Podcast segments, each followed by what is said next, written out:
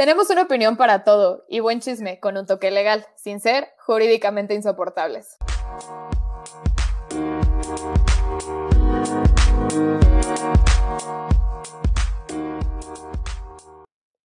Hello, Maite. Hello, Baby Shark. ¿Cómo estás? Muy bien, ¿y tú? Muy bien, gracias. Aquí. Ya, ya no quiero decir aquí en la cuarentena, pero pues aquí en la cuarentena. ¿Tú qué tal? Quédense en casa, todos ustedes que nos escuchan, por favor, quédense en casa. ¿Cómo están? ¿Qué tal los trata la cuarentena? ¿Ya están saliendo? ¿No? Ya tenemos un poco más de movilidad, aunque seguimos en semáforo naranja. Pero, ¿cómo, están tomando esta, esta nueva normalidad? Espero que, estén muy bien, que, que estén sanos, que estén evitando ser covidiotas. Y pues nada, bienvenidos, eh, bienvenidos a Jurídicamente Insoportables. Este es un podcast en el que hablamos eh, pues de temas sociales, legales, explicados así como tranquilito, chill. Sin ser eh, insoportables sin caer en ser insoportables justamente. Y bueno, pues me presento, yo soy Sara. Yo soy Baite. Y pues nada, si quieren escuchar más de nuestros capítulos, pueden ir, ahí tenemos otros seis más o menos. Eh, y si quieren saber más de qué va este proyecto, pueden escuchar nuestro piloto. Y pues bueno, ya, para arrancar. Oigan, pues hoy traemos un formato, eh, no, en lugar de hablar de un solo tema, como acostumbramos a hacerlo todas las semanas, pues vamos a hablar de varias cosas que sucedieron esta semana, ¿no? Noticias, situaciones, cosas que, que están pasando y que pues queríamos platicar, dialogar con ustedes. No se olviden de seguirnos en Instagram y darnos opinión de estos temas, platicarnos de qué quisieran hablar, qué les gustaría. Ustedes cuéntenos todo en Instagram. Exacto, y pues para empezar, la noticia del día de hoy pues ya saben que tenemos nuestras distintas novelas a lo largo del día, ¿no? O sea, empezamos con La Mañanera, después a las 5 de la tarde tenemos eh, una novela con el secretario de Educación Pública, el señor Moctezuma, y a las 7 nuestra novela de Gatel, que ya también hemos hablado un poquito del tema. Si no han escuchado el episodio, el episodio pueden escucharlo, hablamos un poco de quién es Gatel, qué hace. Pues esta semana, Gatel y el cubrebocas gate qué onda, que se puso ahí el chisme, que si sí cubrebocas, que si no cubrebocas, que si hay que usarlo, que no hay que usarlo, que no podemos obligar a la gente. Ay, pues como ven, o sea, Gatel dijo que no, que el cubrebocas era un tema auxiliar, que no hay que usarlo, que no podemos obligar a nadie. Eh, pero aquí, ¿ustedes qué opinan? O sea, porque al final, Sara, yo creo que, pues cuando hablamos de derechos humanos, que fue un poco lo que hizo este, el subsecretario, eh, pues hay que hacer una ponderación, ¿no? Entonces, yo no sé específicamente qué derecho estaríamos afectando si le decimos a la gente es obligatorio usar cubrebocas. Sé que si no lo hacemos estaríamos afectando el derecho a la salud, ¿no? Porque pues que tú no traigas cubrebocas puede hacer que yo me enferme. Pero realmente no es como una manifestación que estás impidiendo un derecho al libre tránsito. No estás eh, censurando a alguien porque no le estás diciendo cállate. Entonces, o sea, yo no entendí ese speech de Gatel, la verdad. Normalmente lo entiendo, pero esta vez se dije, güey, no entendí. O sea, es que justo para darles un poco más, más de contexto, les voy a contar el chisme. Hagan de cuenta que en una mañanera, ya saben que a nuestro señor presidente tampoco es muy fan del cubrebocas, ¿no? Que digo, ¿quién es fan del, del cubrebocas? A nadie le gusta usar cubrebocas, pero bueno, nuestro presidente casi nunca usa cubrebocas. Y obviamente una periodista le dijo como, oiga, ¿por qué usted no está usando el cubrebocas, no? Y le dijo, Gatel, les explicas tú por qué no uso cubrebocas, ¿no? Y entonces eh, Gatel en su novela de las siete dijo como, bueno, eh, pues justo como ya lo dijo Maite, ¿no? Es una medida auxiliar y no queremos caer en una vulneración de derechos humanos, ¿no? Que claro, o sea, pues como dice Maite, ¿qué, qué derechos humanos estás vulnerando o, o, o qué pasa aquí, ¿no? Él toma el ejemplo de lo que pasó en Jalisco, no sé si se hayan enterado, que justo murió un hombre porque un policía eh, pues le dijo que no estaba usando cubrebocas y entonces pues por abuso de autoridad eh, lamentablemente pues falleció el, el hombre, ¿no? Pero a ver, ahí nada más un paréntesis, o sea, que se haya muerto esta persona no quiere decir que el no usar cubrebocas lo mató, ¿no? O sea, si no, ahí es bien sabido que tenemos un problema de exceso de la fuerza, ¿no? Con nuestras fuerzas policiales en varias ocasiones. Entonces creo que ahí sí también ya estamos, está revolviendo la lavada con la planchada. Sí, sí, no, la verdad sí, la verdad sí, porque por un lado está un cuida tu salud y no solamente la tuya, güey, o sea, es, es una cuestión de salubridad general. O sea, estamos en medidas extraordinarias. O sea, yo creo que el pedirte que uses un cubrebocas, aunque no va a impedir al 100% que te contagies de COVID, ayuda un poco en el cuidarnos los unos a los otros. Yo me preocupo por ti, tú te preocupas por mí. Claro, porque además ya tenemos que empezar a salir, tenemos que empezar a recuperar la economía. Y pues qué mejor que pueda salir ¿no? Y, y, hay un poco menos de riesgo porque traes un cubrebocas. Si no, pues mejor regresemos a semáforo rojo y que nadie salga. Claro. No, y también pues mencionó el, el subsecretario López Gatel que pues en Colima hay una nueva iniciativa de ley que de qué va, ¿no? Es un... Lo que intentan hacer ahí es que si no te cubrebocas, se te impone una multa de 40 mil pesos, ¿no? Ahora, a mí me surge la duda, ¿qué tantos mexicanos te pueden pagar 40 mil pesos o sea, por no usar un cubrebocas, la neta. O sea, me parece la verdad algo súper inviable y honestamente, eh, como, como las penas, ¿no? O sea, a veces por, o sea, ¿cómo decirlo? No, no porque te pongan más años de cárcel, a veces la neta no, no, no funciona como la gente creería de, ah, bueno, entonces ya no voy a robar o ya no voy a matar o ya no voy a secuestrar. Pues no, o sea, de todos modos, si tú no usas un cubrebocas y no tienes manera de pagar 40 mil pesos, no los vas a pagar. O sea, no sé qué tanto ayude también una medida así, ¿no? Pero pues también Gatel dijo, pues que Colima haga lo que tenga que hacer si quiere checar esa, esa iniciativa y si no, pues ya luego analizamos si un estado realmente puede imponer ese tipo de medidas, ¿no? Pero pues eso fue en cuanto a Gatel. Digamos que ahora entre de nuevo esto de COVID, pero entre unas noticias un poco más, ¿cómo decirlo? Más esperanzadoras. Sí, más positivas. Que esperemos que sea así, ¿verdad? Porque conlleva un riesgo. Pues está lo de la vacuna, ¿no? Que todos ya hemos escuchado un poco de esto, que si la de Rusia, que esta, que el otro. Eh, y pues nuestro querido amigo Carlos Slim. El tío Slim, siento que hay que empezar a decirle el tío Slim. El tío Slim, el tío Slim. Em, que él hizo un acuerdo con la farmacéutica AstraZeneca. No sé si se dice así, si AstraZeneca o AstraZeneca, no sé, whatever. Whatever. Eh, esta farmacéutica, justo con la Universidad de Oxford, están teniendo una investigación para una vacuna. Esta investigación está liderada por la doctora Sarah Gilbert. Qué bravo, aplauso, una mujer. Sí, la verdad me da mucho gusto que sea una mujer justo la que esté llevando la investigación de lo que podría ser la vacuna del COVID. ¿Y por qué podría ser? Porque pues como sabemos en sí no hay una vacuna ya, o sea que creo que es importante decirlo, o sea, no hay una vacuna al 100% ya aprobada porque esto lleva, lleva sus pasos, ¿no? sus ensayos clínicos. Entonces no les vamos a hablar aquí de procesos y ensayos clínicos porque pues no tenemos ni idea, pero lo que sí les podemos decir es que pues Slim hizo justo un, un acuerdo con Universidad de Oxford, la farmacéutica y también con el gobierno de México y el gobierno de Argentina y esperan que más países de Latinoamérica se sumen. ¿Qué, ¿Qué, es lo que se planea hacer? Es empezar la producción de esta vacuna, aunque todavía no se haya aprobado. Se estima que se apruebe por octubre y noviembre eh, y que entonces se pueda empezar su venta en el primer semestre del siguiente año. Obviamente ahorita hay esta inversión de parte de Slim y la vacuna eh, no sabemos con certeza, pero parece ser que ya se está produciendo, que es una producción que se llama riesgo, porque obviamente no es una vacuna aprobada, tiene todavía que pasar tiempo, son estudios que literalmente lo único que hay que hacer es esperar. esperemos todos que y todas que esta vacuna se apruebe y esa producción que ya se hizo, pues se puede empezar a vender, se puede empezar a distribuir.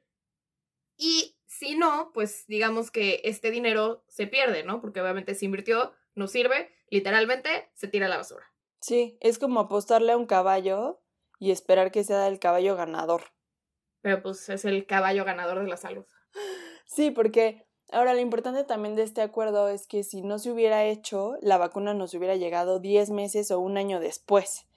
Entonces, el invertir justo en la producción y en los insumos eh, sí va a ayudar mucho a Latinoamérica a que podamos tener acceso a esta vacuna, ¿no? Y lo que a mí también me gustó, que fue una de las razones por las que Slim decidió específicamente esta vacuna, fue porque va a costar alrededor de 4 o 5 dólares. Ahora, como el gobierno de México invirtió, pues se le va a regresar estas, este dinero que haya invertido, que son 25 mil millones de pesos, en vacunas. Entonces sí habría, habría vacunas para, para los mexicanos, ¿no? Por parte del gobierno.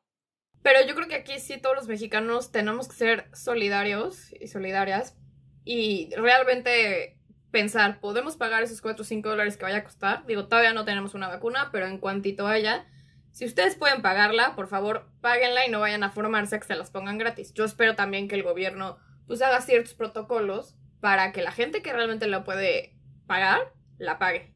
Y, y ayudar a los que no la pueden pagar. Porque al final, entre más gente tenga la vacuna, mejor nos va a salir a todos y menos riesgo vamos a tener todos y todas. Sí, creo que hay que ser entre todos solidarias y solidarios para ayudarnos y que pues salir de esto lo, lo más pronto posible. Así es, y pues mientras solo queda esperar a que esta producción sirva y pues tengamos la vacuna lo más pronto posible para que ahora sí Gatel no ponernos cubrebocas. Oigan, y pues en otros temas, ya viene el regreso a clases. Bueno, hay gente que ya regresó, como Sara, las universidades, y creo que algunas prepas, ¿no? También ya regresaron.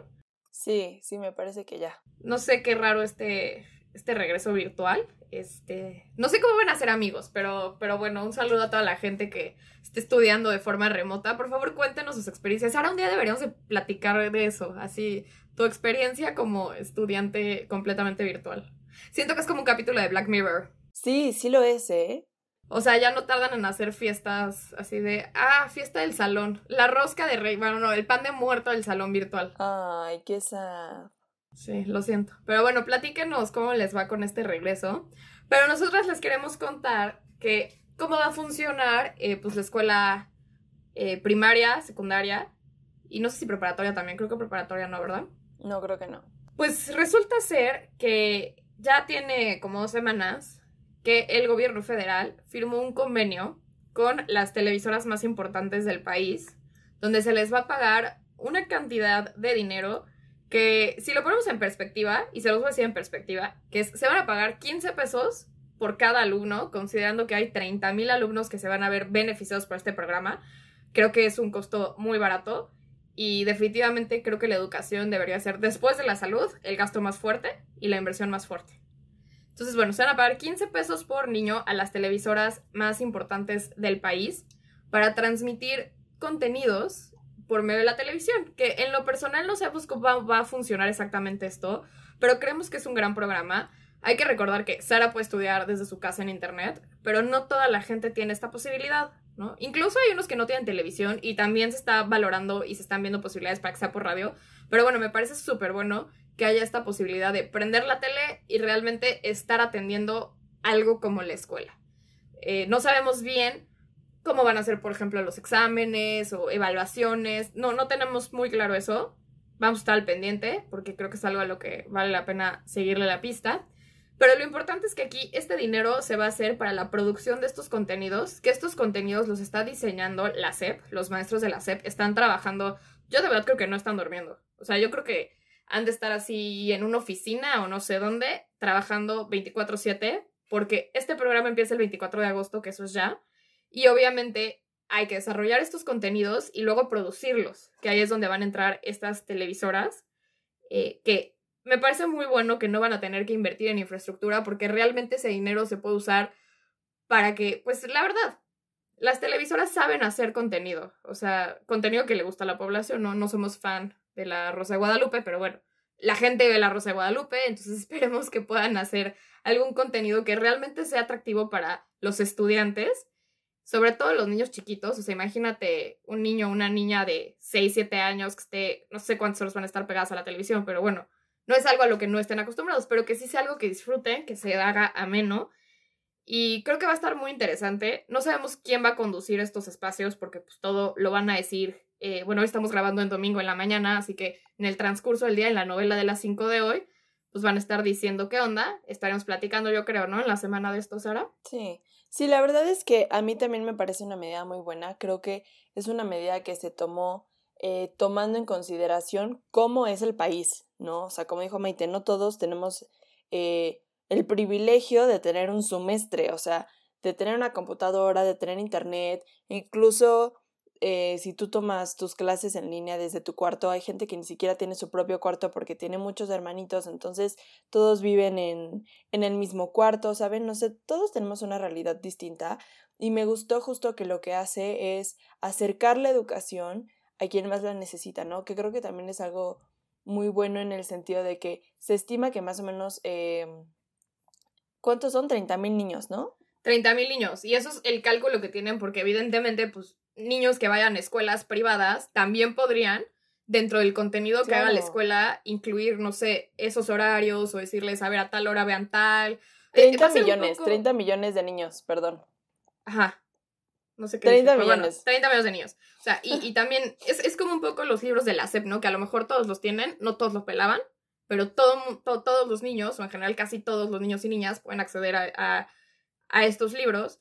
Entonces, creo que es una forma de que el país no se quede atrás, porque si de por sí tenemos un rezago fuerte en educación, o sea, imagínate después de esto que no hubiera algún plan, o sea, eh, de verdad sería, sería difícil, si de por sí ya tenemos eh, niños y niñas en estado de pobreza que ya tienen una desventaja de otras personas, pues imagínense si perdieran un año o dos años, o no, sé cuánto, porque pues COVID. No, y tan sencillo como aprender la televisión y ahí ya tienes a tu maestro, ¿no? O sea, creo que nunca ha sido tan sencillo el acceso a la educación.